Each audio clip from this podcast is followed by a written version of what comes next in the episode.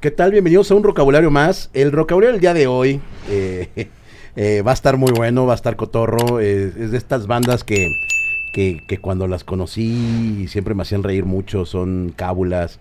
Eh, es, es- una banda en la cual pues varios amigos han estado involucrados y algunos otros siguen estando vigentes dentro de. Eh, es una banda que los escuché en el radio, me acuerdo perfecto por primera vez. Los creo, creo que- reactorianos, ustedes son reactorianos, generación reactoriana. Sí, ¿verdad? totalmente. Eh, lo escuché en reactor con una, con una rola que se me hacía bastante cotorra. eh, no soy una persona muy empapada del, del, del garage ni del, ni del surf, pero esta banda decía, güey, eh, tienen como el hook. Y un día me tocó verlos, y ahorita lo vamos a platicar, que fue cuando los conocí, en el CNA, en el Centro Nacional de las Artes, tocaron a- un domingo como a las 12 del día y los cotorré. En ese entonces yo trabajaba en un canal de videos eh, y les dije, güey, quiero grabarlos, quiero hacerles como un... Pues no era un reality, pero era como algo. No, Ni tenía yo sabía qué, güey. Pero dije, güey, yo quiero con estos güeyes janguear. Pues bueno, el día de hoy, ahorita vamos a ir platicando todas esas historias. El día de hoy tengo al Fenómeno Fus. ¿Cómo están, amigos? Bien, muy contentos de estar aquí contigo, güey. Emocionados de, de caerle aquí, Pastito. Somos fans y amigos desde hace muchos años. Muy contentos de, de andar conociendo los estudios y todo. por acá. Bienvenidos, mi, mi Johnny. Muchas gracias. Eh, mi Andy, eh, pues como ven, eh, son hermanos. eh, y siempre que yo he visto a Andy, eh, pues he visto a Johnny. O sea, como que son, son como inseparables, ¿no? En muchas cosas. espero que pues espero que cuando vayan a, a zurrar, güey, pues por lo menos no vayan juntos. No, no, güey, el- no, sí lo a, hemos ve- hecho a veces, juntos, a güey. veces lo escucho, pero no ¿A poco, por gusto, no, güey. ¿A poco tú no has echado caca con un valedor, güey? Así pues que tiene, güey. así No, en, no, en la carretera, güey. güey. Te cuando- pasas el papel, güey, así, chingón. Pues que tiene, Ay, güey.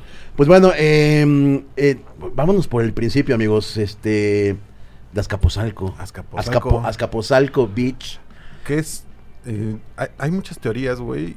Que Azcapotzalco es en donde se originó el Big Bang, güey. El Big Entonces, eh, dicen que en San Juan Tlihuaca, o sea, no sé, güey, pero, pero bueno, pues es un lugar importante, ¿no? Afortunadamente. Es, es una, es una, es un- una delegación, o bueno, una alcaldía ya ahora, Ajá. En donde, por cierto, mi señora madre es oriunda de, de, de Azcapotzalco, güey, de ahí de Persona elegantísima. Sí, persona claro. elegantísima, de ahí de la capilla de los Reyes, eh, la colonia Los Reyes, ahí por donde está la delegación, donde están los bomberos. Eh, pero pues han pasado, o sea, Azcapotzalco tiene como una algo que han salido muchos músicos y. Nada más, José José. de ahí. Nada José más, José es de papi. Cla- claverías de Azcapotzalco, ¿ah? Sí. Sí, claro. O sea, cuando falleció el gran maestro José José, fue día de luto en Azcapotzalco. Porque ha- ha- hay un, O sea- en- un parque en Clavería hay una estatua de José José, güey. Sí. Que por cierto, está pues cantando en una pose clásica de José José, que cantaba Ajá. con la mano abierta. Ajá. Güey, esa estatua, el 90% del tiempo tiene Una un. Tonayan. Güey, la banda va y le pone un Tonayan, te lo juro, güey. Y le pone un Tonayan ahí, güey. Entonces, Güey. cuando murió, pues nos juntamos un chingo de... Pero, o sea, te hablo de mucha gente, güey. ¿Fueron? Sí, claro. Sí, por güey. supuesto, güey. Vivimos ahí muy cerquita de eso, entonces íbamos rumbo a la casa con un amigo y vemos el desmadre y así, bájense, bájense. Y sí, todo el mundo chupando en la calle. y- cantando. Y, Órale. La neta, digo, está horrible que se haya muerto, pero, pero fue padre eh, pues juntarnos a conmemorarlo, ¿no? como, como buenos mexicanos festejando Sí, la exacto. muerte, Indep- celebrando la muerte. Independientemente de, de la historia que puede hacer José José dentro de la historia de la música mexicana, eh, ¿son, ¿ustedes les gusta José José? Sí, claro, güey. Sí. Claro, sí, sí, ¿No sí. se Sí, les hace supuesto. como, o sea, a- a- yo, yo tengo mis, mis, mis temitas con José José, güey, ¿no? Yo, Ajá. yo conocí a José José, obviamente lo conocía de nombre, pero ya sus rolas las conocí con el tributo, güey. O sea, Que estaba re bueno, Güey. Es que es una gran entrada, José José. La verdad es una gran entrada. yo en ese entonces eh, andaba de balagardo eh, a mis 16 años, yo tenía como 16 años cuando salió ese, ese disco del tributo a, a José José. Y en ese entonces mi mamá me dijo, güey, no seas huevón, vete a hacer algo de tu vida. Y yo, pues me pusieron un, un local en Pericuapa, el A86. Vendía figuritas de Star Wars para todos los ñoños ahí eh, que, que visitaban el, el- el- el lugar. Y atrás, güey, siempre había una, una- alguien con, con el tributo todo volumen, güey. O sea, mi vecino, pero de la parte de atrás. Y pues resultó que era una morrita, güey, ¿no? Mariana, ahora, ahora me acuerdo, Mariana. No, te estoy hablando hace más de 20, 20 y tantos años, Qué 20, chido. sí, no, 20, pues 25 mínimo, ¿no? Y este, y ella fue la que me prestó ese pinche disco. Y ahí fue mi introducción a José José. Pero te voy a decir, preferí el disco rockero, güey, que a mí José José me ha provocado siempre como, "Uy, híjole, me voy a aventar un chingo de güeyes encima, pero hueva, güey. O sea, siempre son como, es como el mariachi, güey, ¿no? También Ah, tengo mi pro sí, con el mariachi, güey, ¿no? Sí, como, sí. estás en la fiesta acá chingón, güey, no falta el güey que quiera huevo el mariachi, güey. No falta el güey que, que quiere una de José José, güey, ¿no? O vas a un karaoke, soy fan del karaoke. Y me caga que canten de José José, hueva la pena, güey. O sea, Es, que, ¿sabes qué? José José tienes que tener un estado de ánimo, claro. ¿sabes? Y eh, es para estar tirado en el suelo, José José. Es que y, si hay traes de dos, trago güey. y estás chupando, uf. Ah, porque en seco está O cabrón digerirlo, ¿no? Hay de dos, hay de decir, dos. hay, hay- discos muy buenos. Cuando tiene este pedo orquestral y que eh, es tiene música muy chingona. Aparte era José, Jo- don José José, Claro, entonces claro. tenía todo el aparato de las disqueras funcionando para él. güey. Entonces Claro. la música está muy cabrona, los arreglos. Las canciones, La güey, neta, las letras están muy cabronas. Clávate chido y está muy cabrón José José. Pero sí, que- o sea, oírlo es pesado. Eso es lo que te iba a decir, güey. O lo escuchas en la super peda ya muy pedo y, y- y si se puede dolido mejor. Claro. O lo escuchas con, o sea, más analítico, güey. Porque tiene canciones muy cabronas, música muy, muy, muy interesante, güey. Claro. Y él cantaba, bueno, Sí, no, güey, esta del triste, que es, eh, el- yo por primera vez vi el triste en vivo de José José, gracias al Diablito, eh, que le encanta esa rola, que cuando es cuando la avientan en la OTI, la, Sí, las la rosas, rosa. yo no sabía, o sea, todas estas cosas han sido como por amigos, y, Sí, sí, o sea, claro. nunca ha sido como una persona que diga, ah, voy a investigar malamente, güey, ¿no? Pero, bueno, eh, José José en Clavería, eh, pero también hay más bandas que han salido de Azcapotzalco. Hay, hay mucho rock and roll en Escapuzalco. Nosotros eh, vemos bandas nuevas eh, en el estudio, en uno de los estudios que trabajo, que está ahí en Azcapotzalco, justamente. Hay bandas todo el tiempo. Y es bien chido. Porque, o sea, no dejan de intentarlo. Bandas, ves bandas nuevas, bandas viejas, bandas que. Claro. De todo, güey. Y hay un personaje que ustedes igual lo conocieron, que lo voy a citar. Ya lo cité una vez y, y le tengo como muy gratos recuerdos. Me, me, me comentaron que ya vivía en Estados Unidos, pero hacía unas fiestas tremendas que era el super muñeco, güey. El super muñeco que iba a la Alicia. Era un güey que traía la, la, la, Ah, ya, ya, ya. la, la- Ah, la- ya, la máscara sí. del super, super muñeco. Y siempre, él vivía exactamente atrás de la Guamas Capozalco. Ahí por el Deportivo La Reynosa. me Ajá, acuerdo sí, sí, sí, perfecto. claro. Y hacía unas fiestas tremendas. ¿Nunca lograron ir a las fiestas del super muñeco? Fíjate que no, probablemente conocemos a diferentes super Ajá, el muñecos. super muñeco que conocemos probablemente. Es más bien Super Godín el que conocemos. pero Sí, ahora está en una banda y le va chido. Se llama Los Frankies su banda y ahí le están dando y está, está muy chido. Algún tiempo trabajó con nosotros también. sí, sí, sí. ¿Los, fra- los super frankies? No, Frankie. No, se llaman los llaman. Frankies. Ah, los frankies. Es una banda ahí como de horror, de Eh, garage, garachosa. y- Sí, está. Pero bueno, o sea, pues sí, es que hay, hay- hay mucha banda eh, y de repente, oh, increíble, pero pues gente que tiene toda su vida viviendo en la Ciudad de México y le hablas de Azcapotzalco y como que de repente lo sacas de onda, ¿no? Uno de los No ingenieros sé por qué, güey, pero... más chidos que conocemos y que es un tipazo. Ahorita trabaja con la Lupita. Es, eh, es uno de los chidos de los estrambos. Ha trabajado con el Aragán, con infinidad de personas. Un ¿Qué? día, eh, el Plumita, Ah. Miguel, Miguel el Plumita, Miguel Medina, eh, justo lo conocimos en Reactor y resulta que vivía atrás de nuestra casa, ¿no? Vecino Azcapalu- eh, de Azcapotzalco. sí. Y aparte, pues tienen la Arena Ciudad de México, en donde, pues. Ahora el de- Bicentenario. Ahora se llama. Ah, el, Parque Bicentenario. Qué bonito es el parque, güey. Pero sí. Güey, el Parque Bicentenario toda la vida, bueno, no toda la vida, pero güey, era la refinería de Escapotzalco, güey. ajá. Y lo hacen parque y cuando era refinería, pues sí de Escapotzalco, ahora que es parque se lo echaron a Miguel Hidalgo, pero en realidad pues está en Escapotzalco, güey. Claro. Órale, oigan amigos, bueno, vámonos por el principio. Eh, ¿Cómo empieza el fenómeno? ¿Cómo, cómo, cómo llegas tú, güey, a, a los inicios del fenómeno? Mira, voy a resumirlo lo más que pueda porque hay muchos inicios del fenómeno. A Entonces, ver. eh, yo llego a Fenómeno Fuzz porque el Fish, que fue el primer guitarrista Sí. de Fenómeno Fuzz, teníamos una banda, íbamos juntos en la prepa y me invita eh, porque conocía a unos amigos que le iban a abrir a Tijuana, ¿no, güey? Ok. Entonces para mí fue así de wow, está increíble. Y llego al ensayo y lo que te platicaba, ¿no? Veo veo al Tom, Al, al El- Tom Fus. al Tom, el baterista. Ajá. Bueno, fíjate que no, no- no hubiera sido el baterista original porque había otro. El Tom cantaba en ese momento. Cantaba Tom. El Tom cantaba. Ima- Imagínate eso. ¿Qué cantaba el Tom, güey? Pues ahí nuestras rolas y medio rapeaban. Y... Sí, güey, era una banda. Pues una banda bien rara, güey. Que ahora La vive verdad. en Guadalajara. En Guadalajara. Se enamoró, porque el amor todo lo, el amor todo lo puede. eh, se va a vivir a Guadalajara. Así es. Tiene una niña hermosa, güey, que lo regaña cuando dice groserías. Me ha tocado que.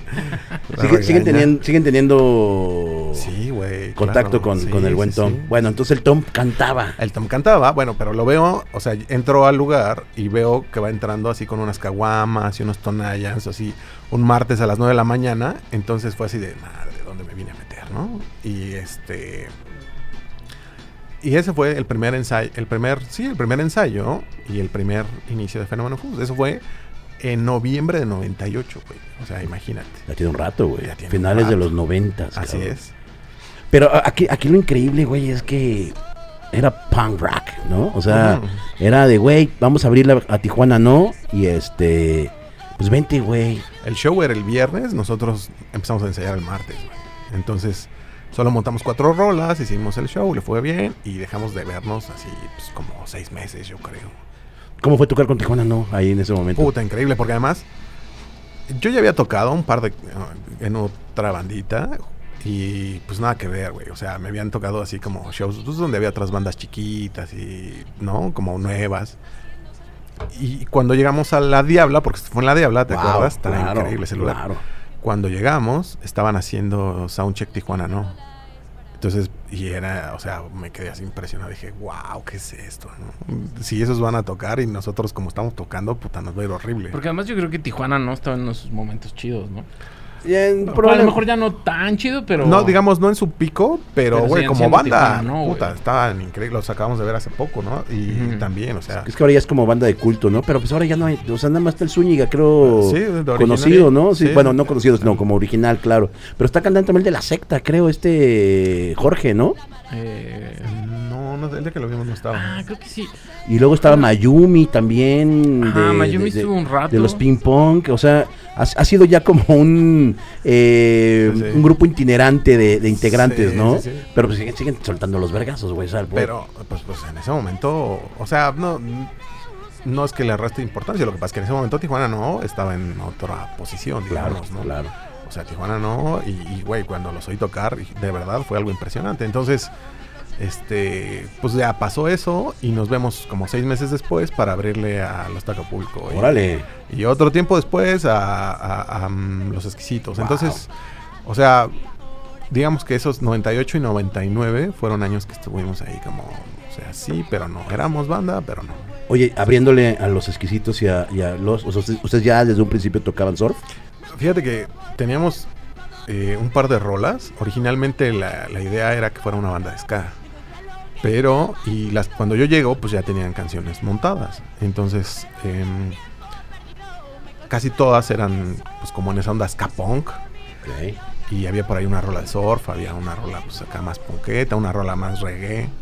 Y cuando ya nos, como que nos sentamos a decir, a ver, bueno, pues si le va chido, si funcionamos bien, si nos gusta cómo tocamos, estamos a gusto porque lo hacemos bien.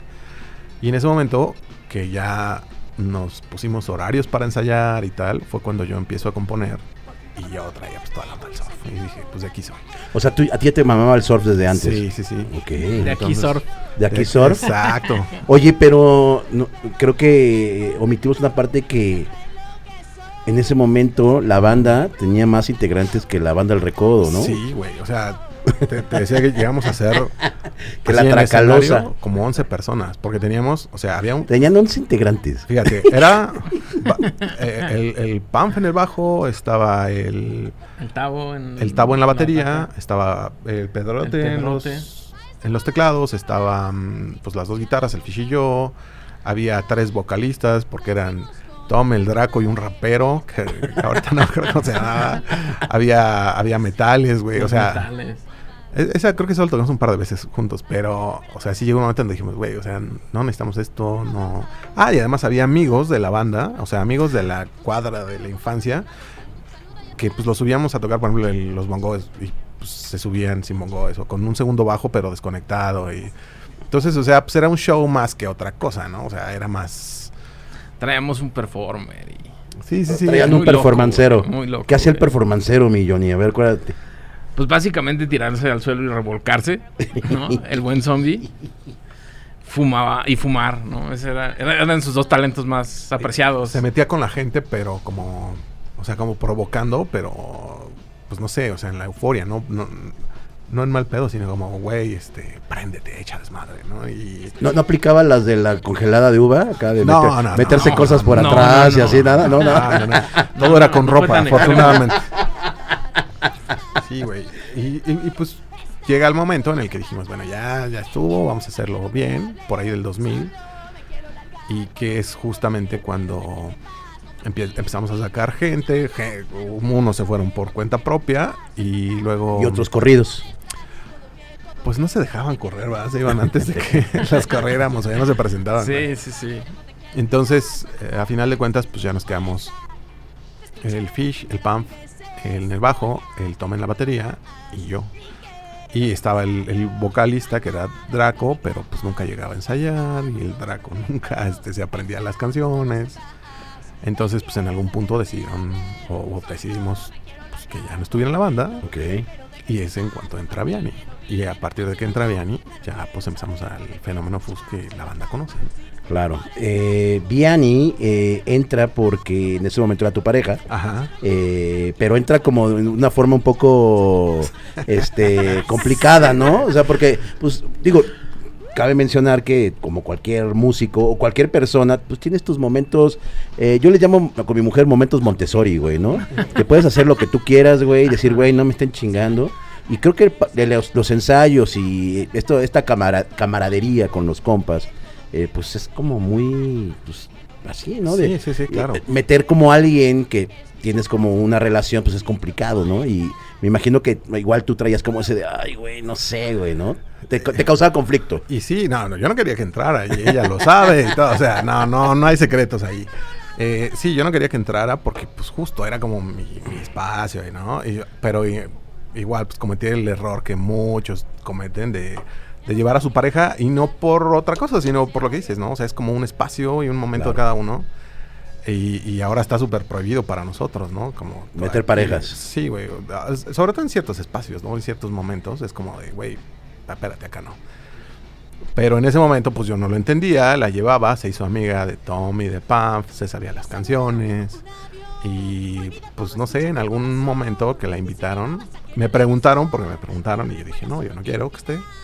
Pero les valió más. Pero les valió madre y votaron sin mí, o bueno, conmigo ahí, pero Sí, pues votaron, igual pero- yo fui el único que dijo que no, entonces así fue como entró Vianney, ¿no? Y, y- y aparte, digo, también algo que tienen mucho los fenómenos es que todos, todos eran cábula. Entonces, al momento de que entra Vianney, es otro personaje que también es bien cábula, güey. Entonces, pues me imagino que eh, en ese momento, pues eran muchas risas, mucha cábula, ¿no? Y, Sí, no, y chin chin el que no se aguante, güey, ¿no? No, y te, te voy a decir una cosa, que fue una bendición y una maldición, que de- al paso de los años nos volvimos una familia, güey. Claro. Y yo te lo puedo decir, eh, Tom y Pamf, mis, mis, mis carnales, Vianney, que era mi pareja, en- o sea, nos volvimos una... Pues sí, güey. Una familia. es que claro. básicamente éramos una familia, ¿no? Yo Vianney y estuve ahí Andy pareja, tiempo yo era su hermano, eh, el Panfi y el Tom hermanos, el Fish a veces era el que quedaba Es que ahí el Fish solito. tuvo ahí una época en la que entraba y salía de la banda, pero Ajá. pues igual, o sea, uno de mis mejores amigos de toda la vida. Entonces, pues, la verdad es que nos volvimos una familia y pues sí, o sea, éramos mucho desmadre, güey. Oye, pero eh, entonces empieza ya como a, a- a- a funcionar esta amalgama de músicos y amigos, vecinos de, de- de- del oriundo Azcapotzalco y viene el primer disco, güey. ¿No? El, primer disco. Martinis y El Bikinis. Martinis y Bikinis, que es este disco amarillo, que ahorita va a aparecer aquí la portada, que es un gran disco, güey. O sea, fue un- o sea, hablo de, para hacer el primer disco, o sea, fue un madrazo, güey. Cualquier rola estaba Sí. chida, güey. Sí, la verdad es que le fue bien chido. Y ahorita lo vimos y decimos, ay, esto estuvo mal y esto estuvo mal. Pero pues en ese momento funcionó muy bien. La verdad es que eh, hace cuenta que lo sacamos el disco y, y, pues veníamos como con el nicho de gente que ya no seguía. El nicho del surf y toda esta gente. Pero pues llega al radio y fue donde ahí explotó esa madre. Que aparte está muy cagado, que pues, no, no, no sé por qué, a ver, ustedes digan, el surf pues, casi no tiene letras, güey, ¿no? El surf es Sí, muy no. instrumental. y- Generalmente no. y llegan a la radio con una rola, con letra y voz, güey. ¿No? Sí, fue algo. eh, estuvo muy chido, porque además. Algo que nos benefició mucho es que la banda ya esperaba mucho el disco. Toda, toda la gente que nos seguía y que andaba con nosotros. Tardamos. fui- fuimos de las últimas bandas de, el- de, ese, de esa onda del surf en ese momento que sacaron su disco. Según yo ya lo tenía. Todos, todos. El Todos ya tenían disco, el Yucatán. El Bikini, los Tagapulco, todo el mundo tenía disco menos nosotros. Y justo cuando salió, la neta, la banda, pues ya tenía. Nos apoyó mucho a, a- a mover ese disco, ¿no? Porque ustedes son, son hijos de la Alicia, güey. Sí, O sea, o sea, Sí tuvieron sí, como sí, sus tocadas claro. muy seguido ahí en el Claro, Alicia. No, sí, sí, sí. Te- para nosotros el Alicia fue una escuela muy cabrona porque al final el Alicia era un lugar muy bueno pues para ir a ver bandas y para divertirte y estaba chido, se oía bien, pero güey, al principio cuando nosotros empezamos a ir era un lugar súper hostil, güey. O sea, Claro. la banda, estabas tocando y la banda estaba baile y baile y baile y baile y dejabas de tocar tantito y te empezaban a chiflar, A mentar la a madre. la madre. O sea, era un lugar súper hostil, chingaderas, güey. ¿no? Y este, la verdad es que la Alicia sí nos hizo como, a ver, güey, ponte, Ponte chido, no te, no te equivoques y dale bien, güey. Entonces sí, güey, o sea, definitivamente nosotros le agradecemos muchísimo a la Alicia, fue un lugar que nos hizo crecer, ¿no? Y este, y toda esa gente que iba a la Alicia, que estaba clavada en la Alicia, pues sí nos apoyó mucho. Y nos hicimos amigos de mucha gente y este, y eso, pues hubo mucho, mucho apoyo de su parte y creo que nos ayudó mucho también. Yo me acuerdo, ahora sí, va- vamos con los recuerdos que, que- tengo con el fenómeno. La primera vez que yo los conozco fue en el CNA, eh, con el gallo, eh, uno de mis mejores amigos en ese momento, Prógnata. o Siquito del Mijitorio, y este, y, y, eh, va a mentar la madre el güey, pero pues la verdad, papi. Y, Lo que es. y los vemos en vivo y dijimos, güey, hay que hacer algo con ellos. Quedamos y ustedes nos invitaron a un Mm. toquín en el Alicia, que no recuerdo si ese día también tocó Yucatán a Gogo, pero ahí estaba el Ramoncito. Y, no, sí tocaron, sí tocaron, ya me acordé, sí tocaron los Yucatán. Y traían ustedes una pinche cábula con estos güeyes bien densa, güey, bien dura, güey. Se aventaban, o sea, era, era un tiro de cábula que yo dije, güey, en algún momento esto puede No, pasar algo. Pero, güey, fue increíble. Y Yucatán, sí, güey, pues carnales y mil shows con esos güeyes. Viajamos y todo. Ajá, como que Y- agarramos muy buen pedo con ellos, ¿no? Y fíjate que con Yucatán hay algo, no sé. O sea, nunca lo hemos hablado con ellos, pero, pero había como un, ¿qué te diría? Pues como un pique, pero profesional, pero un buen pedo. O sea, no nos tiramos jamás mal pedo, no nos. Pero como tocamos mucho. Y de repente ellos tocaban muy cabrón y nos quedamos así como idiotas, ¿no? Y decíamos, wow, está... Y, y a la siguiente vez nos aplicábamos y tocábamos nosotros mejor. Y a la siguiente tocaban ellos. Y, o sea, había como un... Un pique de ver quién tocaba más chido, Ajá, o ajá. quién, quién movía más a la banda. Porque además, eh, neta, tocamos dos veces en un fin de semana. O, un fin de semana sí y al, al otro no. Y así nos veíamos un chingo con Ujú, ellos. neta. ujú. Llegamos a ser hasta como compañeros de trabajo, ¿no, güey? Nos veíamos de jueves a domingo, güey. Claro. Así tocando. Y, y- y la neta es que fue algo muy positivo. O sea, yo creo que ahí fue como también un, un levantón chido de en esa época. Eh, ¿Qué te digo, no? O sea, traes la presión de lugares como la Alicia. Y, y esta onda de, pues, de tocar mejor y de hacerlo cada vez más divertido también, güey. Porque, pues, para nosotros es muy importante. Entonces, pues sí fue todo... Sí, fue una muy buena época esa. con el buen Yucatán. le man- sí, así le- es. les mando un abrazo a, a los Yucatán. Y también tenían a alguien muy querido por, por, por mí, eh, el Jorge Lezama. Jorge Lezama, para- voy, a, voy a dar un contextito de Jorge Lezama. Jorge Lezama, en su momento, era el dios de las playeras, del merchandising de las bandas eh, top en México. güey. Así es.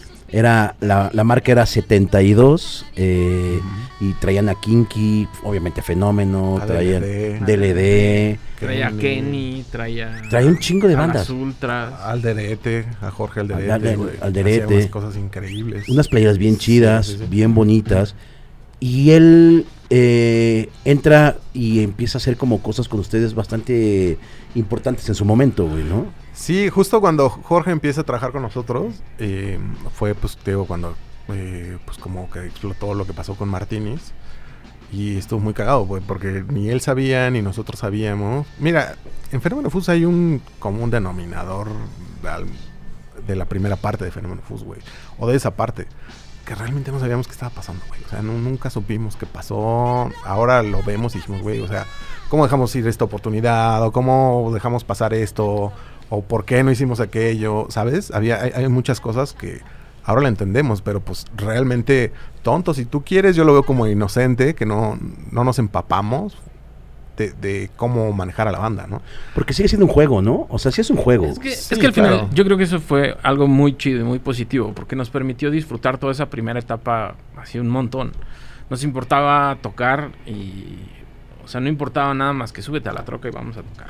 Y la neta eso fue muy chido. Conocimos a muchos amigos. Nos permitió Tocar en muchos lugares. tocar en muchos lugares, lo que a su vez nos permitió tocar mejor. ¿no? Claro. Sí, porque to- sí, sí, sí, o sea, sí hubo un momento donde tocaban todo el tiempo, cabrón. Sí, Estaban en todos lados. Cabrón. Si no era en delegaciones, era en el Alicia, era... No, y eh, aparte el, el Tommy y el Andy nunca se querían bajar. ¿no? Ya era así de, ya, güey, ya vámonos, por favor, ya, ya, fue demasiado, güey, ya Sí, vámonos. hacíamos shows No, güey, de- sí vamos a tocar, no hay pedo. No, sí, espérate. Repetíamos canciones. otra rola, sí. otra rola y ya, güey. y, y algo que también está bien bonito del, del- del fenómeno era que tienes como una interacción con el público muy cagado, güey. O sea, tienen cábula también hacia la banda, güey, ¿no? Y, y está, eso está, eso, es- eso se agradece, cabrón, porque es como, ah, o sea, este güey probablemente no anda brincando como un, no sé, como el labulón, güey, ¿no? No, Está- como el nadie, está- güey, no, o bueno, sea. para, o sea, puse la vara muy alta, pero hablo, hablo Sí, como sí, de, sí. tú desde tu trinchera, güey. Termina la rola y hablas con la banda, güey. Y hablas cosas muy cagadas. Y me acuerdo que le empezabas a tirar calabaza al, al Tom, güey. Al, al Pam, güey. A nosotros entre, mismos, ajá, sí, la cábula. Y al público también le tiraban. Es que ahí sí era como.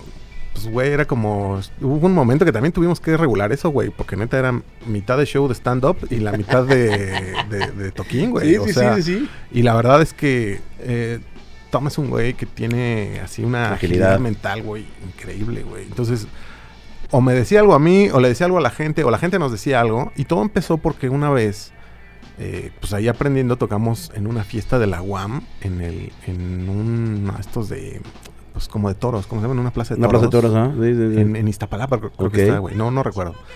El caso es que estábamos tocando y la gente nos estaba. Había particularmente unos güeyes que estaban como muy mal vibrosos y mala copa, güey. Entonces estaban como mal pedeándonos. Y lo primero que se nos ocurrió al Tommy y a mí, pues fue chingarlos, güey. Entonces Que nos les daba decían. un chingo de asco. Sí, güey, nos decían cosas y nosotros así les mandábamos besos y le dedicábamos rolas y así. Y el asunto fue que, pues en algún punto esos güeyes se quisieron subir, güey, a madrearnos, güey. Pero pues ya recio y ahorita te voy a decir por qué. Afortunadamente no pasó, la gente había puestos allí y no dejaron que se subieran, los agarraron. Y de hecho, eh, Vaca, güey, Jorge. Jorge Vaca, Ok. él, él iba con nosotros y nos dijo, güey, sálganse de aquí, vámonos, vénganse porque esto no va a acabar bien.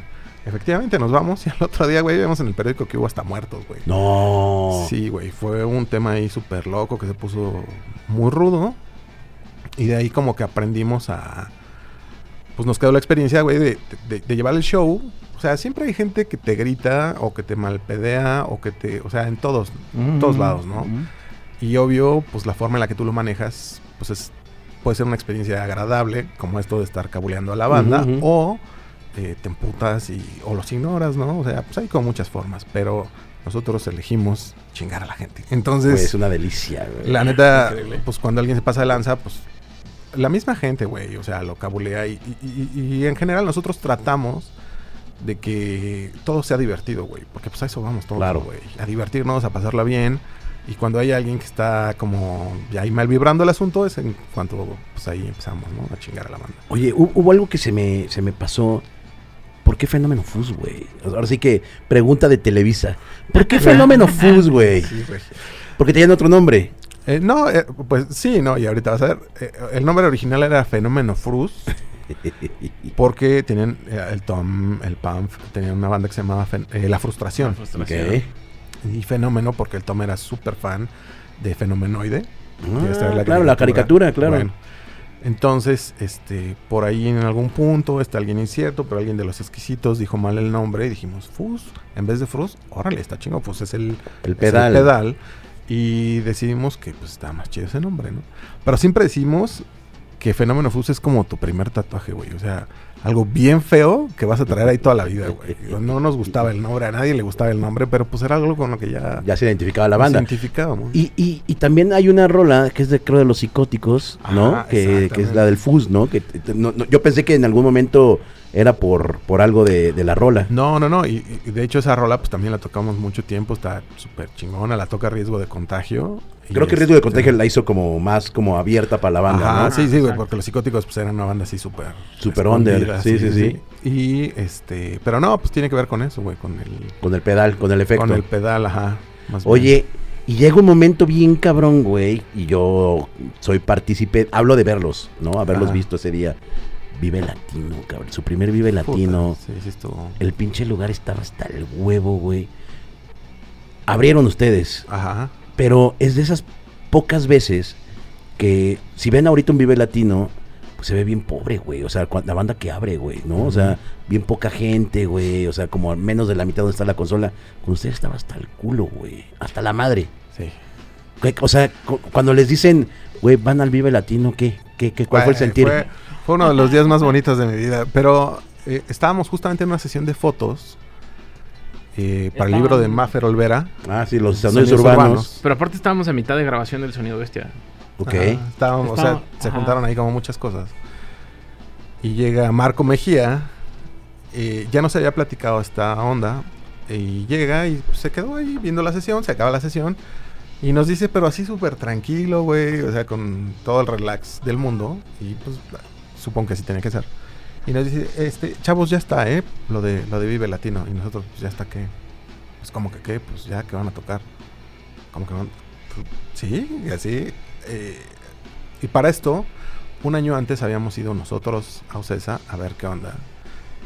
Queríamos tocar. Y Andrés nos dijo, ya está cerrado el cartel, sí los teníamos contemplados, pero está cerrado. Entonces, imagínate, fue como una frustración Claro. así muy fuerte. Viene el siguiente año y nos dice eso, Marco. Entonces, para nosotros fue, o sea, increíble, porque algunos años antes habíamos ido todos como fans. O sea, ya existía la banda y fuimos a Vive Latino. Y cuando veníamos de regreso dijimos, no, güey, no, no vamos a volver. Y yo les dije, no voy a volver hasta que no volvamos a tocar. Y todos así de, sí, sí, sí, a huevo, no Y volvemos". se cumplió. Y se cumplió. Entonces volvimos en 2007 a tocar. Y sí fue un momento increíble. Desde eso, desde que nos dijeron que íbamos a tocar, hasta... Todo el proceso Todo para- el proceso. Fue... Aparte fue el, el escenario principal, güey. O sea, Sí, fue to- sí, todo, güey. Sí, todo. se juntaron ahí muchas cosas que la verdad es que... eh, sí, pues no tiene comparación. güey. Güey, acabamos de hacer el... eh, hubo un festival de surf. Fue la primera vez que vinieron los Straight Jackets a México. Los Straight Jackets son una banda súper de culto del surf. Eh, usan máscara, o sea, entonces son un referente muy grande del surf. Y cuando vinieron aquí, vinieron al, al Zócalo. Y el Zócalo, pues prácticamente se llenó, güey. O sea, fue cuando estaba el pico del surf. Fuimos muchas de las bandas. Nosotros también abrimos ese día porque en realidad nos habían abierto, pero estuvimos, el Tom estuvo jode y jode y jode hasta que nos dejaron Subieron. tocar, hasta que nos subieron.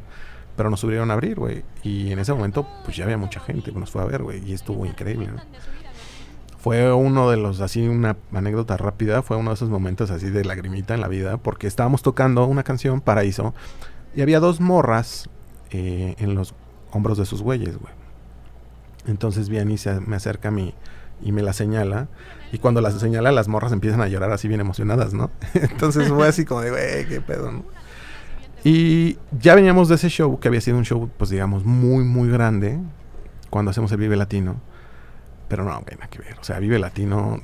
Hemos tocado en muchos festivales, en muchas cosas, pero Vive Latino, no sé si es porque somos de aquí y lo hemos visto toda la vida, pero sí, sí es como algo diferente, güey. ¿Cómo te diré? Pues tiene una vibra que no tiene cualquier cosa, ¿no? En cualquier lugar, güey. Aparte fue como una cachetada de, a ver, así se hacen las cosas. Esto es rock and roll profesional. O sea, esto es ser Claro. músico de a de veras y hacer Claro. un show profesional, no es...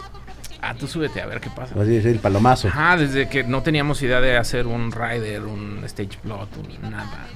O sea, El ingeniero de ese show fue mm, Gerson, Gerson. el ingeniero de... mm, ¿Desorden? Desorden. Desorden público. Porque Oh. no, no teníamos ingeniero y no sabíamos que teníamos que llevar ingeniero. Eh, Bueno, sí sabíamos y ya habíamos hecho pues, como todo el, el- el plot y el, el rider y todo, pero pues era así como de, ah, sí, órale, ok. Pero en ese momento, güey, pues fue así, de, a ver, pónganse serios y vamos a hacerlo como es, güey. Y qué necesitan y hay que pasarle esto a Gerson porque Gerson no está en México y, o sea, sí fue todo, todo un show, güey. Y la verdad es que sí estuvo muy caro. muy sí, caro. la neta cambió muchas cosas para nosotros. Nos obligó a decir, hay que tocar chido y hay que hacerlo bien. O sea, esto no es... Porque tú ya en ese vive ya tocaste los teclados, güey. Estabas al frente ya. No, eso fue hasta el 2009. eh, Fue nuestro, nuestro segundo Vive. Ah, fue el segundo. Ah, ok, ok, en el primer Vive yo todavía era... Yo en esta banda empecé jalando cables, cargando De roadie. Este, Vamos a ponerle tantito pausa. Déjame ponerle tantito pausa y ahorita regresamos. Me estoy meando, cabrón. Durísimo, güey. Ando, ando, ando cheleando desde hace rato, güey. Y... y pues bueno, tuvimos un- una pequeña eh, pausita porque pues, me estaba meando, güey. Pero bueno, ya, lo logramos. Por poco y, y, y meaba mis calzoncillos. Oye, entonces ese- Vive Latino fue el parteaguas. Ahora sí, ya Sí, para, para de- muchas cosas, para ¿no? decidir Sí. que esto es una empresa, güey, ¿no? Que esto se tiene que respetar, tiene que haber horarios, pero hay, hay una salida ahí ya, que ese Vive Latino ya, ya entró Juanito a tocar, Así es. eh, ajá, de- eh, en lugar, en lugar de... Del Fish. Del Fish. el Fish justo se había ido como un año antes. Sí, eh, hubo una época en la que estuvo entrando y saliendo, entrando y saliendo. ¿Por qué? Fish. Tenía otra banda, ¿no? Eh, no, ¿No? no, en ese momento no. Ahorita tiene una de los terremotos, pero vive en León también, él, o sea, ya también anda en otro canal.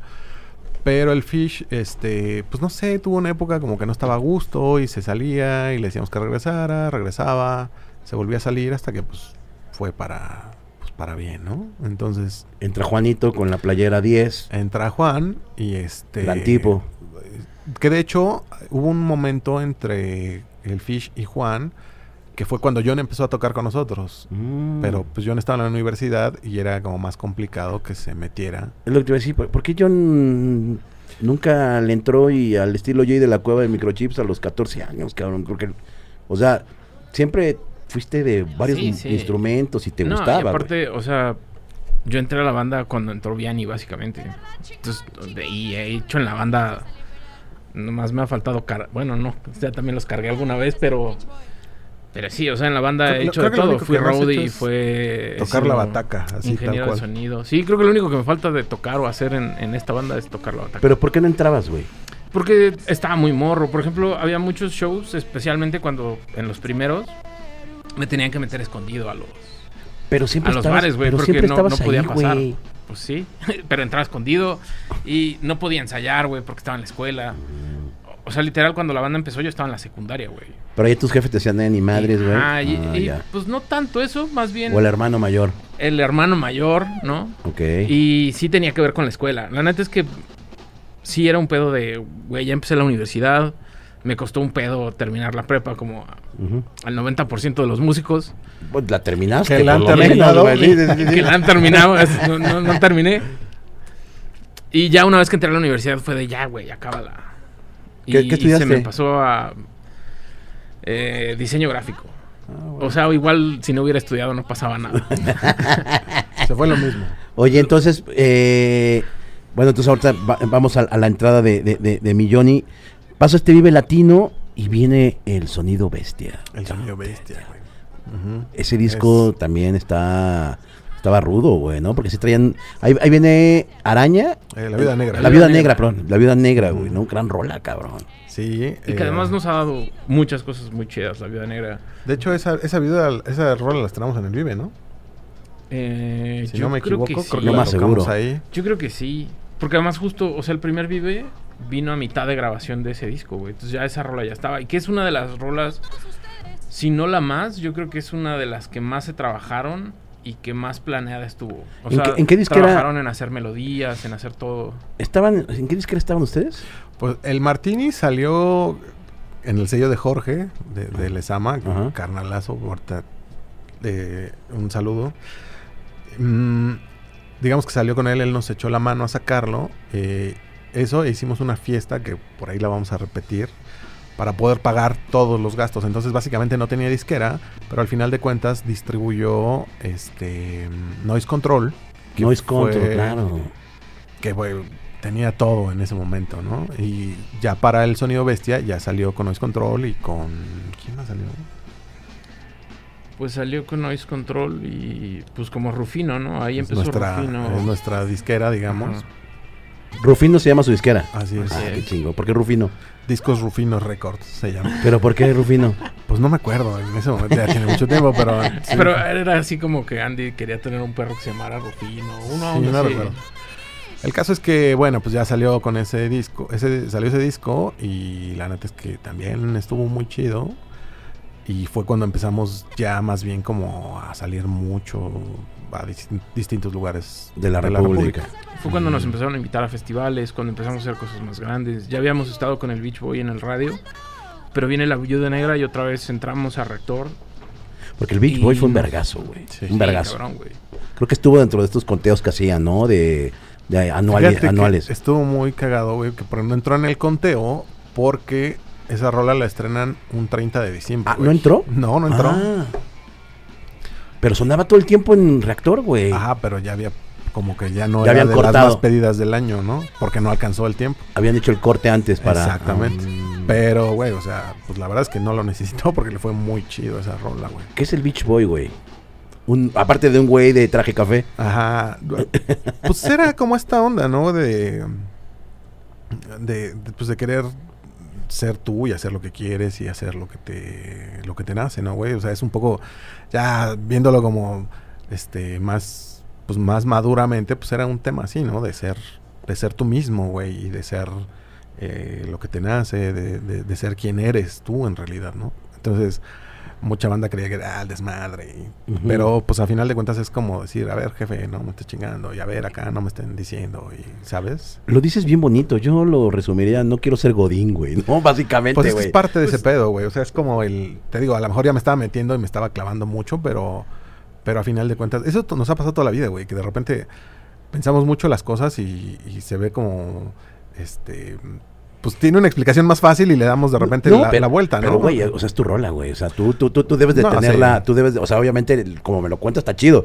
Pero, o sea, yo como la escuché, como un radio escucha, o como un fan, o como un güey que escuchó una rola, pues la, mi interpretación es, sí, güey, o sea, Sí. todo, to- no, no quiero ser un godín, no quiero estar atado a horarios, no quiero estar atado a, a, a estarme vestido bonito, a estar con zapatito, quiero pasármela bien, güey, ¿no? Pues es que, o sea, básicamente es como la ejemplificación de lo que te digo, ¿no? De, que, de, de lo que tú quieres ser y lo que no quieres ser es eso, güey, el godín, güey. no Porque quieres- además en ese tiempo era como mucho, o sea, me acuerdo que estaba como muy divididos los géneros y estaba el pedo de los escatos y estaba el pedo de que eh, de los fresitas y que te tienes que vestir con camisita para andar chido y que tienes que tener esto y que todo el mundo te quería decir cómo tenías que estar o, o a huevo tenías que pertenecer a algo para ser alguien chido, si no valías madre, ¿no? También yo creo que por eso encajó tan chido en, con la banda y mucha mucha gente la escucha hoy en día y la toma con cariño, ¿no? Claro. Y la toma como algo chido, güey. Porque sí es una, es una rola generacional, güey.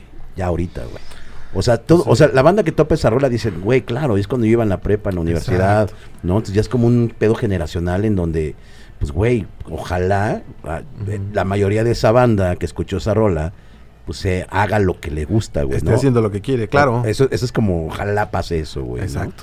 Oye, bueno, perdón, Araña, eh, digo, perdón, Viuda Negra, eh, Sonido Bestia, güey. ¿Qué tal estuvo grabar ese disco, güey? Eh, estuvo muy raro, güey, porque tuvimos así, güey, como tenía que ser rápido, rápido y por ahí donde estábamos grabando ocurrió un accidente con amigos de la familia en donde estábamos grabando. Órale, Sí, no, muy un accidente Sí, se murieron Sí. dos personas. En, en el estudio. No, afuera, justo afuera del estudio, Ajá, eh, hubo un accidente y fallecieron dos personas. ok. Haz de cuenta que nos vamos hoy nosotros de grabar y llegamos y vimos un desmadre al otro día. Y había una fiesta y, y se fueron en moto, los atropellaron ahí exactamente afuera de donde estábamos nosotros. Entonces, pues, y, y, pues era difícil, ¿no? Y ya- pero ya teníamos que acabar. O sea, fue ahí todo, hubo, estuvo muy accidentado todo el- la grabación. Ese fue como el pico, ¿no? Y por ahí, pues, en ese disco colabora el, el gato, el bajista de los gatos. Pascual. El Pascual, Pascual. le- que está muy cagado porque, o sea, nada que ver San Pascualito Rey con Fenómeno Fus y pues bien compas, ¿no? Y ese güey nos ayudó, nos echó ahí la mano a producir las voces. Y pues sí, pues fue un disco, te digo, muy accidentado a la grabación, pero a final de cuentas, pues chido y estuvo bien y estuvo a gusto. ¿no? Como que en ese momento había una vibra muy tensa y muy pesada, ¿no? Como que ya teníamos mucho tiempo tocando, ya estaban como que... Como que estábamos un poco fastidiados. Y como que todo salió en el estudio ahí bien chido. Eh, aparte, el, el ingeniero que se los hizo era como un poco hostil, ¿no? Estaba un poco hostil el pedo con ese güey. Sí, Acaba de entrar Juan, que la neta fue como un algo refrescante, chido. Juan, la neta, es un, un guitarro muy chido, tocaba muy chido. Y trajo cosas padres. Fue un disco interesante. ¿no? Sí, sí, sí. El sonido bestia. Aparte el nombre está chingón, güey. Está chido, el disco ¿no? azul, sonido bestia. Entonces entra Juanito, que le mando un abrazo. Hace mucho no sé de, de- de Juanito. Empiezan a tocar y, y- y- y esta, esta, esta etapa del fenómeno, eh, me atrevo a decir, por lo menos en ese momento, sonida, so- en cuestión sonido, en vivo, güey, estaban amarradísimos y sonaban brutal, cabrón. O sea, si era un pedo donde decías, güey, me la estoy pasando bien. Entonces, viendo una banda bien chida y, y- se veían como que se divertían y horas de ensayo, cabrón, ahí.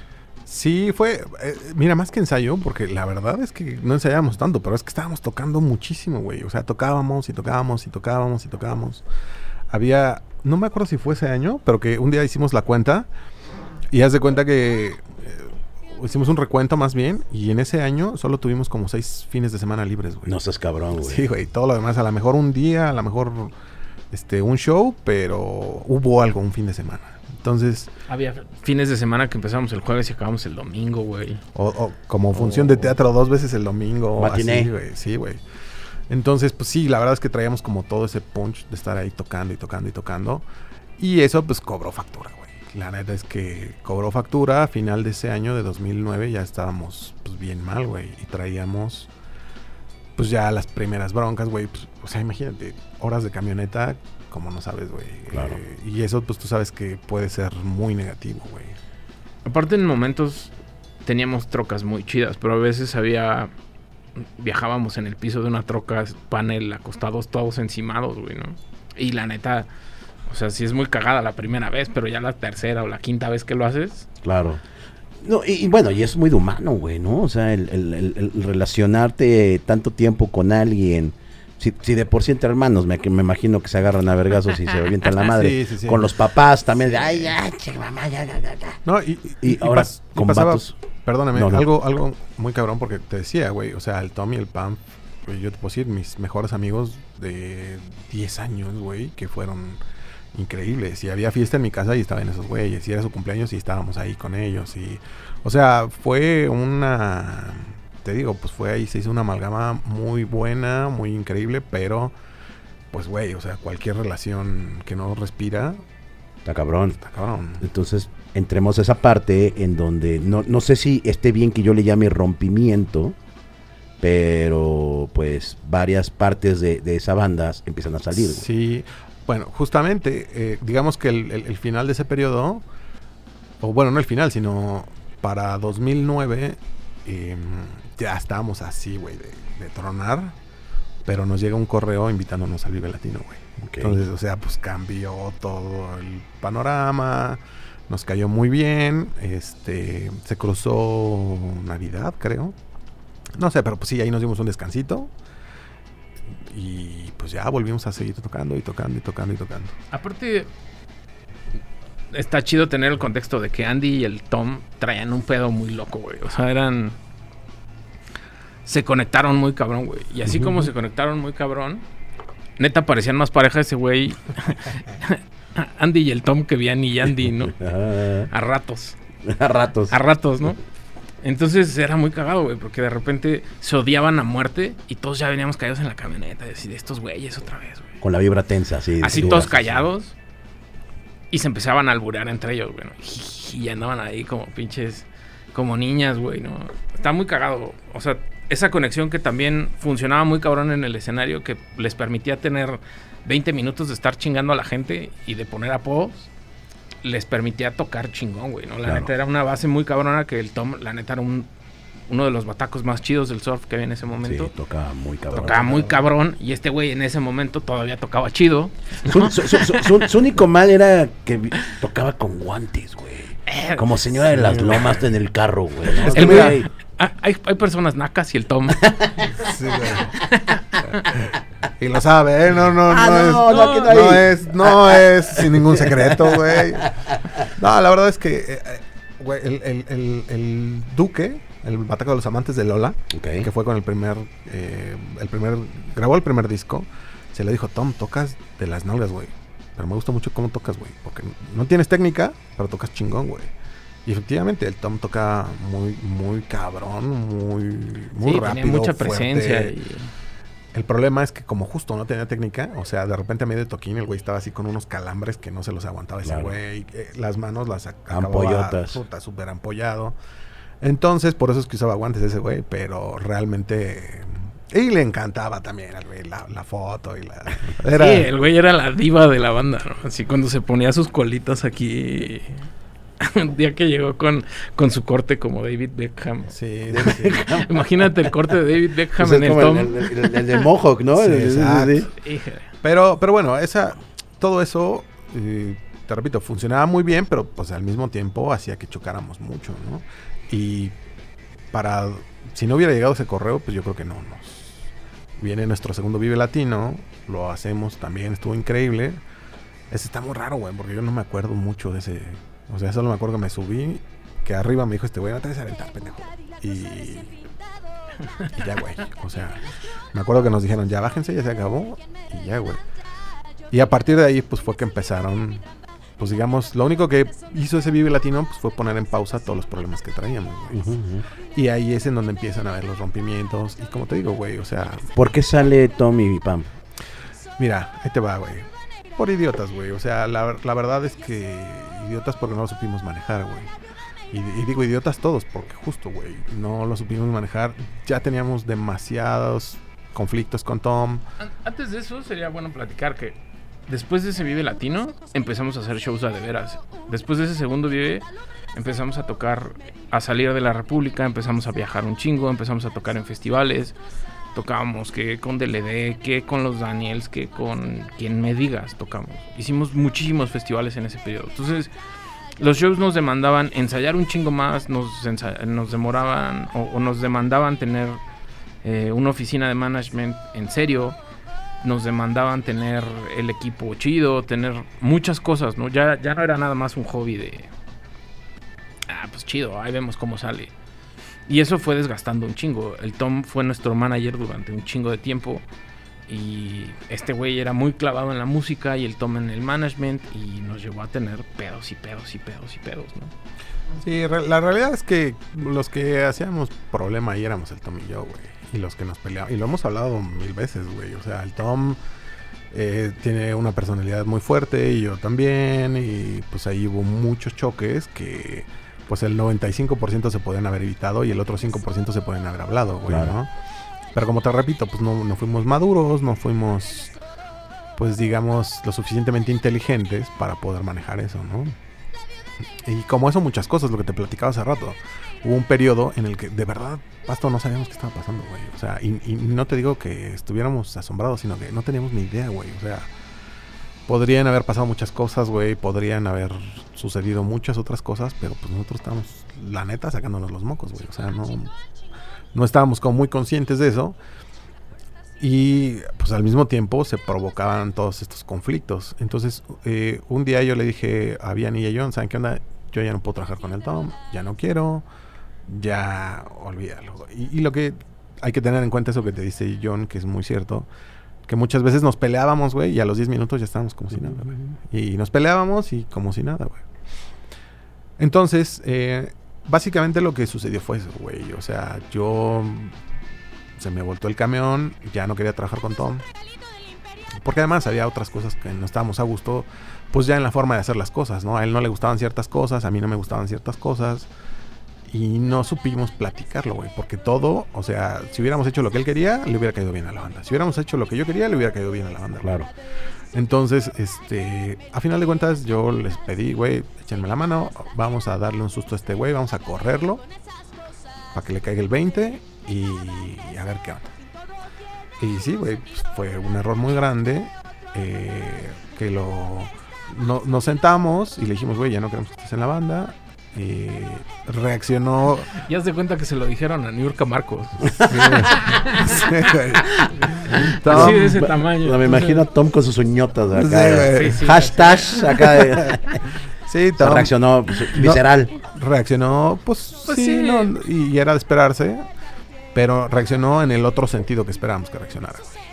Entonces, y ese güey se monta en su macho, yo me monto en el mío, y todo el mundo. Entonces, a final de cuentas, Vianney, este, John y el Pamf, pues fueron los que lo pagaron, ¿no, güey? Los que, los que a final de cuentas suf- sufrieron ese, ese pedo porque, pues, el- el- realmente la bronca fue entre Tom y yo, güey. Sí, se hizo una bola de nieve que ya no tenía para atrás, güey. ¿no? O sea, eh, hace rato hablábamos con Andy que si en algún momento hubiéramos decidido parar o decir, güey, démonos seis meses y vemos qué pedo. Claro.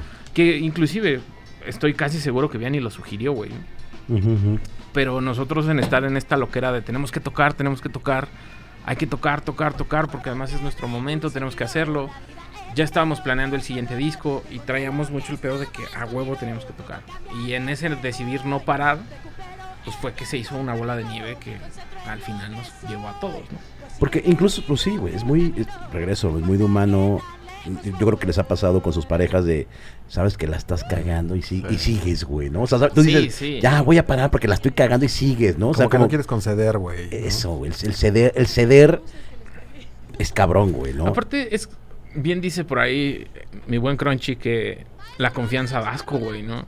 Y cuando te peleas con tu hermano, no te mides a decir lo que, o, o a pensar lo que dices, ¿no? Entonces te vas recio y ya a lo mejor te das un tiempo, lo piensas y dices, ah, todo chido. Pero en este caso, esa confianza nos cruzó muchas líneas y se volvió algo muy complicado, güey. ¿no? Claro. Oye, entonces, obviamente a la salida de, de- de- del Tom, pues Pam se va porque es el hermano, güey, ¿no? Eh, no, de hecho la idea, mira, ya nos sentábamos, hablamos, dijimos, bueno, vamos a resolver esto de la forma más inteligente. Entonces, quédate de, manager, Tom, pero ya no toques. Tú arreglas todo lo que hay que arreglar. Porque además al Tom es algo que le gustaba mucho. Entonces tú quédate de manager y lo demás queda como está, güey, ¿no? Pero entre eso hubo como pues conflictos y que a, a final de cuentas realmente no era una solución no era una, una solución que quisiéramos. Teníamos que habernos calmado y justo empezaron a haber más conflictos y más problemas, tonterías que te repito, o sea, pues ya era como innecesario, güey. O sea, las peleas siempre, pues no siempre, pero muchas veces son innecesarias, pues este era peor, güey, porque podríamos haberlo arreglado de otras formas, ¿no? Y justamente el Tom también tuvo conflicto con el Tom, güey. O sea, te repito que ahí, pues éramos como todos tan hermanos, güey que no es necesariamente a, a veces este quien tenía las razones que a donde nos íbamos todos, ¿no? Y en este caso, pues como todo el mundo tenía un lado y todo el mundo tenía una opinión, Sí, o sea, en ese momento yo me peleé con Andy y no es que el, no es que el PAMF Y la vez, en ese momento prácticamente los que hablábamos diario éramos el Panf y yo, ¿no? Porque el Panf trabajaba abajo del estudio donde yo estaba trabajando. Y yo lo veía diario, güey.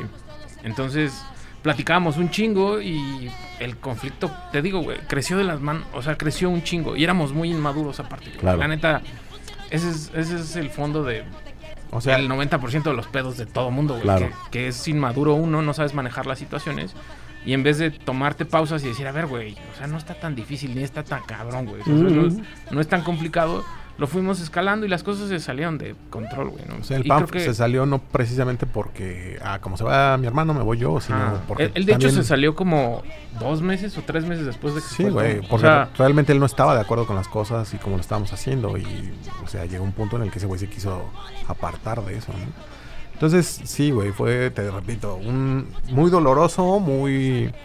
Pero ahí ustedes qué pensaban de chin, güey, o sea, o, o no, era- conseguimos un Te- bataco, te digo la conseguimos neta. suplencia, a la verga, le seguimos. Te digo la neta, estábamos. no- nos tomó casi un año volver a tocar, güey, porque para nosotros fue un rompimiento muy culero, güey. Nuestra familia se rompió, güey. Claro. Y fue algo muy, muy difícil, güey. Fue, la neta fue O algo sea, pero de duelo y complicado, todo. de, sí, complicado de, ma- de manejar, güey, ¿no? La neta es que fue un periodo donde estábamos tristes, güey, donde estábamos enojados, estábamos pues con un chingo de incertidumbre, güey, ¿no?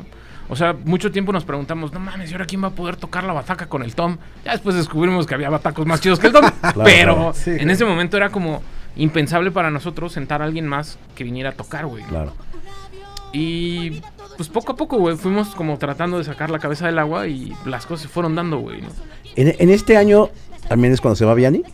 ¿O se va No, poco después? No, no, ella Vianney todavía... se fue tres años después, ¿no? Sí, tres años Ajá, después, Vianney güey. se fue tres años después. Sí, en ese, en ese momento ella se separa un poco de la banda, se empieza a separar. Y, e incluso fue a vivir a Guanajuato. Entonces, o sea, hubo como. Sí, fue un rompimiento muy fuerte. Porque todo ese periodo prácticamente lo lamentamos yo y yo solos, güey. O sea, hubo. Llegó Aldo a tocar la batería. Llegó Julio a tocar la batería. Que también ese fue un periodo, pues, difícil, pero bueno, porque. Pues, güey, dos músicos en la total extensión de la palabra, güey, ¿no? O sea, güeyes de, de, de metrónomo y papeles, güey, ¿sabes?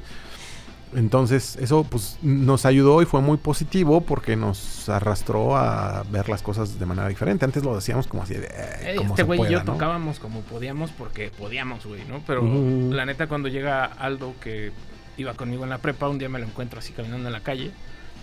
Le digo, ¿qué pedo? ¿Qué estás haciendo? Nada, güey, vengo de ensayar y yo vivo por aquí. Ah, qué chido, güey, chingón. ¿Qué estás haciendo? No, pues nada, tocando y... Lo invitamos a tocar y a los dos días ya está tocando con nosotros, güey. Y como dice Andy, nos obligaron, tanto él como Julio Aja, que es un güey muy cabrón, nos También. obligaron a ponernos a tocar de a de veras, güey. ¿no? Claro. Es que sus tiempos están chuecos, es que entran mal, es que no van así las cosas. Y pues a chingarle, güey, ¿no? Porque estábamos haciendo las cosas del Y, culo. y qué difícil, porque uno viene bien viciadote, güey. Sí, ¿no? no, cabrón. Pero... pero y, y- perdón, y no, y no venía, no, no, no, no, no existía ese, ah, cabrón, o sea, ya tengo ta- tantos discos, ya he hecho Vive No, Latinos como no, para que vengas para a mí a decirme. Güey, Más bien creo que el pedo era que Andy volteaba a ver al Tom y el Tom ya le, o sea, ya Se leían, eran claro. pareja, eh, güey. Claro, Tom claro. Y Andy eran pareja, entonces volteaban a ver y ya sabían qué pedo. Y más bien como que fue reaprender a estar en una banda con gente nueva, ¿no? Claro. Qué, buen, qué, qué- qué- qué momento tan cabrón, güey, pero también enriquecedor eh, del lado musical, cabrón, ¿no? Sí, musicalmente fue algo muy... Justo lo que dices, enriquecedor. Y, y- pero fue difícil, güey. O sea, como agarrar esa onda. Y ya grabamos el tercer disco, que es el sábado. Ajá. Y ya para ese momento fue cuando... 2013. 2013. Y, güey, Lo- Como la- 2012, La, ¿no? neta Lo lo empezamos a empezamos en el 2012, güey. Que eso, o sea, el, el rompimiento con estos güeyes fue en el 2010. En el 2011 rea- nos rearmamos y empezamos a. Todo ese tiempo nos tomamos para hacer el, el sábado, güey. Que yo creo que es uno de, de los discos que más cariño le tenemos. Porque, Es el secreto mejor guardado, güey, de, de la música. De la música, güey. La verdad es que... el- Y, y nos clavamos muy cabrón, este güey y yo, a hacer ese disco. Duramos seis o siete meses encerrados diario en el disco, güey, ¿no? Así de, nos chingábamos una semana nomás para escoger qué guitarra iba a usar para grabar un solo, güey. Wow. O sea, como si de veras tuviéramos la feria Sí. para Ese- hacerlo, ese güey. disco sí, lo grabamos de a Rockstars, pero pues sí luego debiendo, ¿no? En todos lados, güey. Y la verdad es que es un disco que queremos mucho, que la neta eh, creo que sí ejemplifica muchas cosas que queremos transmitir. Pero pues igual, fue difícil. Ese disco prácticamente obligamos a Vianney a que lo hiciera, güey. O sea, ella ya no quería, ya... Pues todo este desgaste, güey, no es fácil, güey, ¿no? Sí, nosotros en la necia de no querer perderla, de no querer Que se fuera. que, se rompiera más nuestra familia, ¿no? O que, ujú. o que se saliera de la banda, pues fue algo muy cabrón, güey. ¿no? Como dice Andy, la neta forzamos a que grabara ese disco y también estuvo muy y cabrón. se sale y...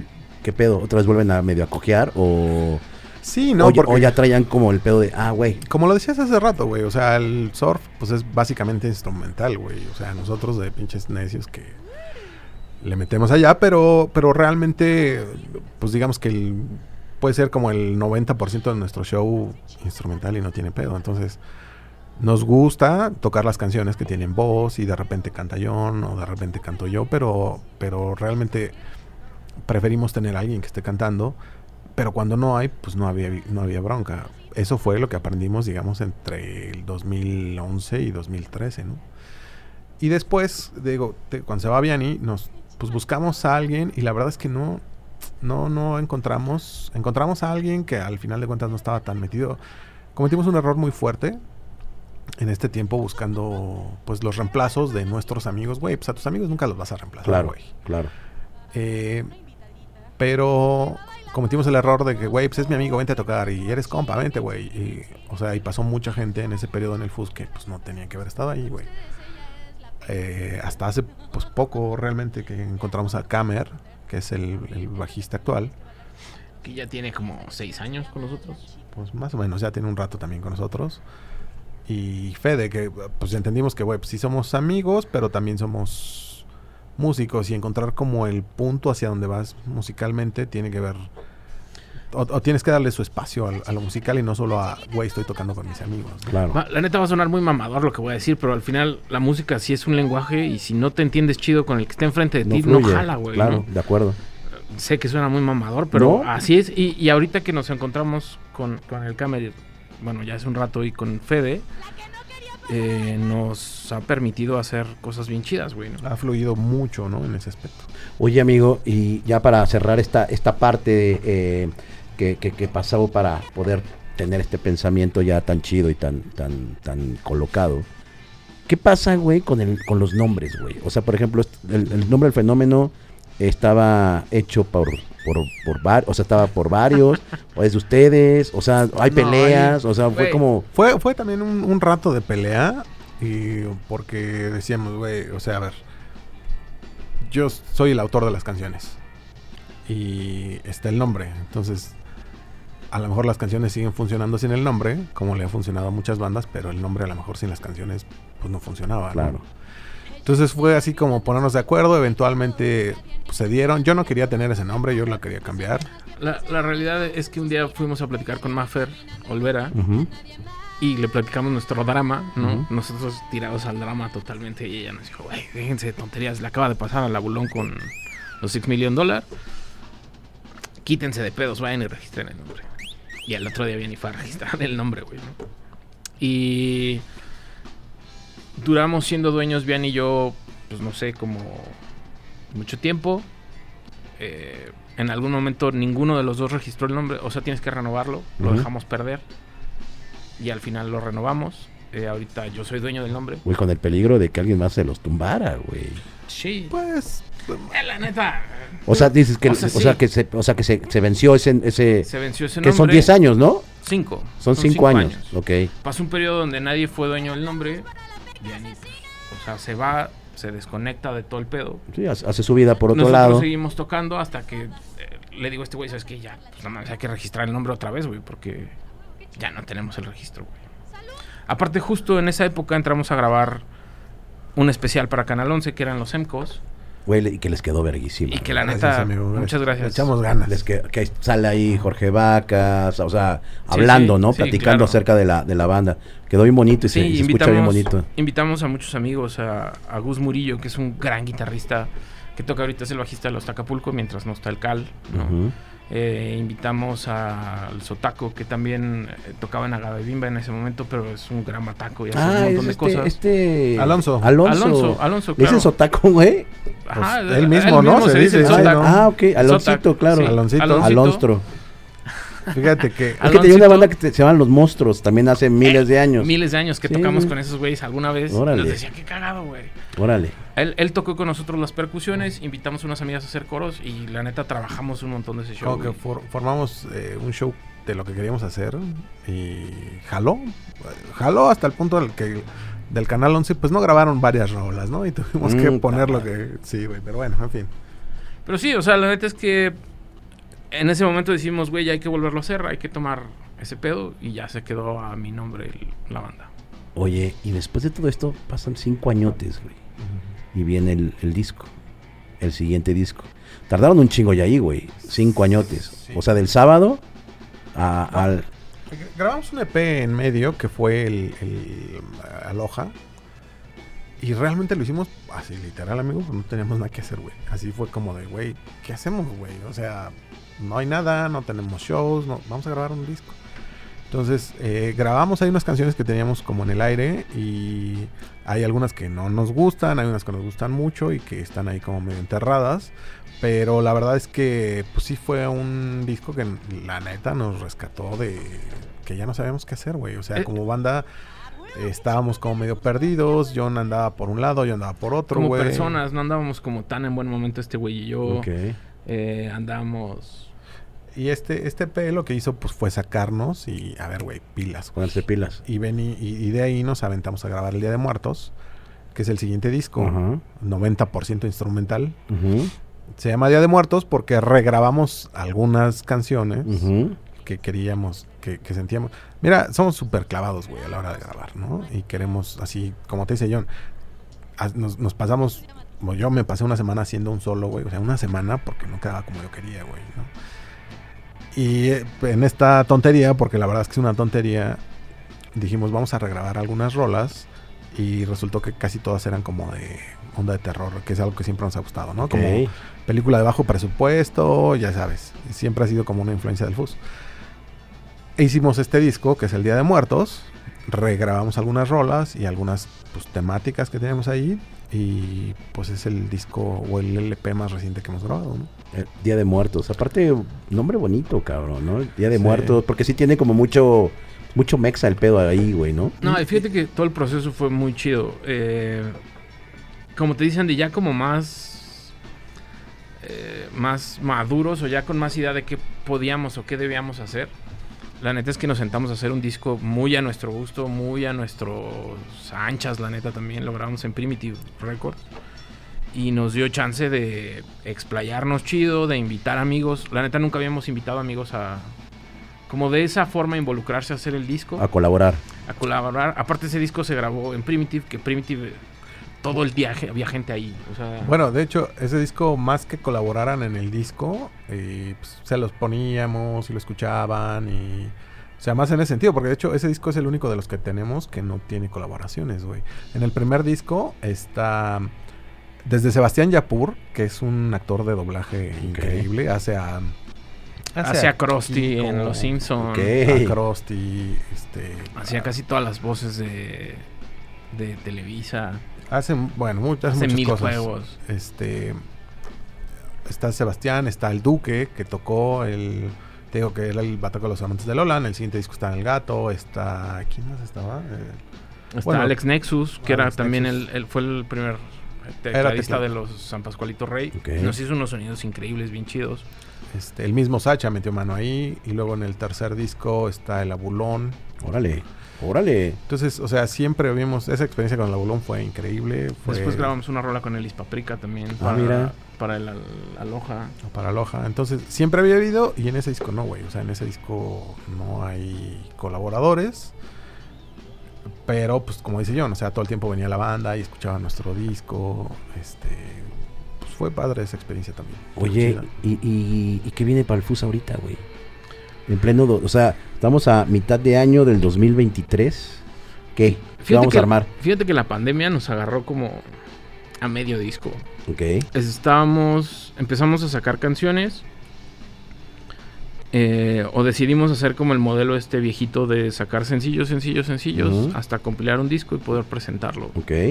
Al final sacamos una canción que se llama Oleca, que nos gusta mucho, es una canción instrumental justamente. Sacamos otra de las canciones que más cariño le tenemos, que se llama Tablas, eh, muy onda Beach Boys. Viene la pandemia y duramos encerrados. Y... Pandemia a todos, ¿no? Claro. Sí, fue el, el primer año de la pandemia estuvo pues horrible, güey, para todos, ¿no? Todos. Y luego decíamos gordos, nos vamos a enfermar, No, entonces no, no. hay que cuidarnos. Población de riesgo. Población de riesgo. Yo Y- también traía el mismo pinche mal viaje, güey. claro, güey. Entonces, no, y la verdad es que pues ya nos, nos dedicamos como a cuidar a mis papás y, ¿sabes? Y, pero luego el, el- el segundo año se enferma mi mamá, güey. Le dio cáncer. Uy. Entonces fue como muy... Puta, ya había una presión muy fuerte, pues había que ponerse las pilas en eso, ¿no? Y nos enfocamos así al 100%.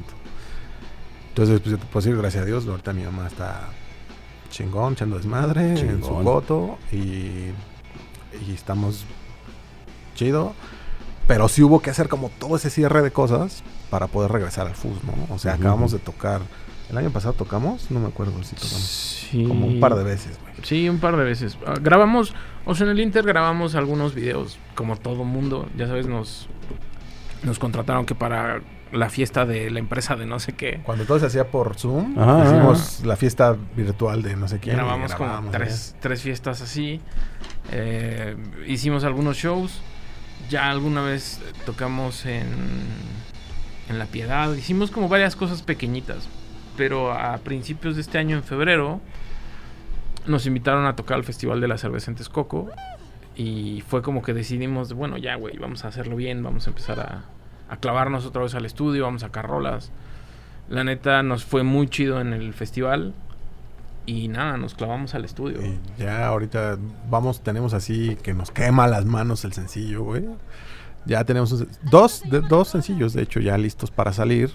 Este, volvemos el, no sé si alcance a salir a tiempo, pero el 29 de julio vamos a hacer como un show después de, o sea, fíjate, tocamos en febrero y ahora hasta el 29 de julio, güey. O sea, imagínate cuánto tiempo pasa. ¿De dónde va a ser? En La Piedad, justamente. Ah, Vamos a estar en este La 20 Piedad. eh, pues, 29 de julio. ah, les caemos, güey. Pues, Invítenos. Por favor, favor, aparte va a ser aparte va a ser mi cumpleaños, papi. Ah, ya está, cerrado. Sí, 29 de julio. 29 de julio, ¿eh? la 29 Tiki. Extravaganza, que justo Andy hablaba de que hicimos la primera Tiki Extravaganza para financiar el Martínez y Bikinis. Ujú. Ahora hacemos la segunda Tiki Extravaganza para... Para, Para fin- volver, güey. O sea, no tanto Sí, tema no. financiar, sino para, para volver y... Calentar y- motores. Sí, güey. Y, y volver a agarrar el... Engrasar el la maquinita. güey. Sí, la verdad es que estamos... La alineación que estamos ahorita, que son Fed en la bataca, eh, Camer en el bajo, John y yo. Como que nos entendimos increíble y el tema musical lo tenemos ahorita súper bien bajado. Estamos tocando muy contentos. eh, John, que es nuestro Inge, está de huevos. El Changuito, que es nuestro production, está de huevos. Entonces, ¿Cuál? ¿Changuito el de la Changuito, piedad? pues, el changuito, chango, tanto. Ya lo- ese, ese pinche changuito, Ya ya, los ya sabes. conoces. Hijo, a mi chaparro, está en todos lados el güey. Pinche Entonces, güey mal encarado, güey. Está de malas todo el tiempo. Enojón. Yo pensé que el Pero sí lo dragón. quiero, güey. yo pensé que el dragón era el peor, güey. Pero ya luego dije, pinche No, chango, es una no, mamada, no, mira, sabe.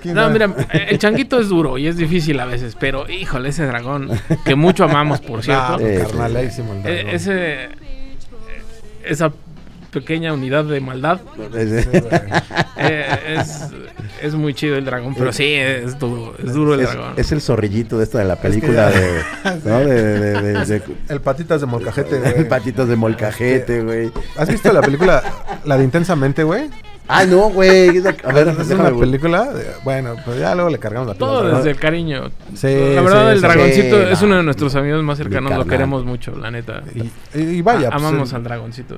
pues el punto es que como banda, o sea, estamos funcionando chingón y, o sea, hacia adentro, ¿no? Estamos regresando a ese punto que te hablaba hace rato, que ya nada más nos volteamos a ver y ya sabemos que quiere uno del otro. Claro. Aparte, desde hace. de- desde que pasó el, el EMCO, Andy y yo nos clavamos mucho a producir nuestros shows. Refiriéndome a hacer visuales, a hacer secuencias, a hacer cosas que nos ayudaran a crecer como banda y que nos obligaran a ser mejores, güey. ¿no? Ok. Ahorita, por ejemplo, traemos tres consolas para tirar eh, secuencias de diferentes lugares, que es un sonidito que de repente va a escuchar por ahí Oh. o que es un algo que pasa y está bien chido porque tenemos que tener muy ensayado el show, tenemos que funcionar muy chido, nos obliga a funcionar chido, ¿sabes? 29 de julio en La Piedad. La piedad. Así eh, Boletos a la venta. Boletos ¿No? a la venta, Ya apúrense porque pues, el- la piedad es un lugar pequeño. Así es, la, Pie- la Piedad es donde celebramos nuestro aniversario y pues varios ya lo conocen. Cáiganle el 21 de julio y vamos a estar. Eh, amigos, qué bueno que vinieron, carnales. No, güey, qué gusto estar contigo, No, güey, es un placer Recordando. verlos, verlos, verlos bien, ver los rollizos todavía, eso me encanta. Siempre, acá siempre. también de este lado igual. Güey, el- eh, decíamos que el- el- la audición para, para Fenómeno Fus es que te tenías que atorar en el bombo, en el, en el aro del bombo, güey. Ya, a ver, si puedes pasar a tocar. Entonces, pero bueno. En el Alicia me acuerdo también de un día que, que- que el día que los fui a grabar y yo les dije, güey, pues hay un día que vernos, güey, para echar unos tragos. Y lo primero que me dijeron, nada, qué pinches tragos, David, nosotros invitan unos tacos de carnitas No, güey, y la armamos, güey. Es que ahí hay otro tema, güey. O sea, nosotros ¿Quieres dejamos de- más chismecito? Chisme rápido, güey. O sea, Fenómeno Fus estuvo sobrio como 10 años, güey. Porque alguien de nosotros tenía un pedo Un problemita. severo, güey, con el alcohol. Y lo hablamos con él y le dijimos, güey. Ahí iba a decir el nombre, ¿verdad? Ay, güey. No, no, no, Todo el no, mundo pero- sabe quién es, o sea. Pero, pero bueno, hablamos con él y le dijimos, güey, si tú te sientes a gusto, o sea, no, no está chido, bla, bla, bla, bla. Si tú quieres, güey, nosotros todos dejamos de tomar para Órale. que tú te sientas chingón, güey. ¿Neta? Sí. Órale. Va. Y el güey, a- casi a cabalidad, güey. Lo cumplió, le cortó muy cabrón. Al- bueno, pero, pero, güey, pues haz de cuenta que de cero le bajó al 15. No, es un chingo, güey. Sí, o sea, no, cabrón. muy, muy cabrón. Respetó mucho ese pedo y este... Y la verdad es que, pues por eso es que no, no chupábamos, güey. Que mejor- o mejor me dijeron que unos taquitos de Sí, carnitas. güey, sí, sí, sí. Nos gastábamos así lo del show. eh, nos íbamos a comer todos los que están, todos los que estuvieran, vámonos, güey. Y nos íbamos a comer todos, sí. Qué rico. Sí, Yo creo que por eso no tenemos dinero de esas épocas, Sí, güey. pues, Pagar, Pues pagarnos comidas no era O fácil. sea, y a puro, y a puro lángaro, güey, también. Luego acá tráiganse a otros güeyes que ni, Sí, ni al caso. sí. No, pero pues papi, acá con una alineación este, comelona, ¿no? Por decirlo menos. O la cábula que se traían ahí, que se la dije al Ramón cuando vino Yucatán, de, que decía este cabrón que, que el, el ingeniero que, eh, que había diseñado el escenario del, del Alicia, tenían que darle un pinche premio por haber aguantado tanto peso. Tantos brincos del bus, sí, güey, pues sí. Amigos, muchas gracias por venir. No, gracias. Nos vemos el Ay, qué 29 de julio en La Nos Piedad. vemos. Y pues ahí cuando vayan soltando las rolitas, avísenos. Esperen y vamos Ah, güey, en estos Ya. días échenle ojo a Spotify, Fenómeno Fus, FUZZ, ahí viene lo nuevo y lo viejo y todo está ahí. Ya, de una vez, van a empezar a escuchar una rola que se llama Surf Club. Búsquenla. ¿Surf qué? Surf Club. Surf Club, Surf Club. Ok. Así como el el Club del Surf. Club del Surf. Ok. Amigos, muchas gracias ahora sí. No, gracias. Y Muchas gracias a todos los que están viendo y los que suscriben al vocabulario. Eh, gracias a Víctor Cruz por seguir manteniendo esto y que nos sigue echando porras para que sigamos grabando y haciendo el, el vocabulario. Gracias al Rich en el audio. Gracias a Ugore en las cámaras. Pero sobre todo ustedes por seguir, por seguir viendo este, este pues bonito anecdotario en video para que nos enteremos de las cosas que pasan. Eh, todas las redes sociales van a aparecer aquí. eh, suscríbanse. Nos vemos pronto. 29 de julio, el fenómeno. Nos vemos pronto. Chao.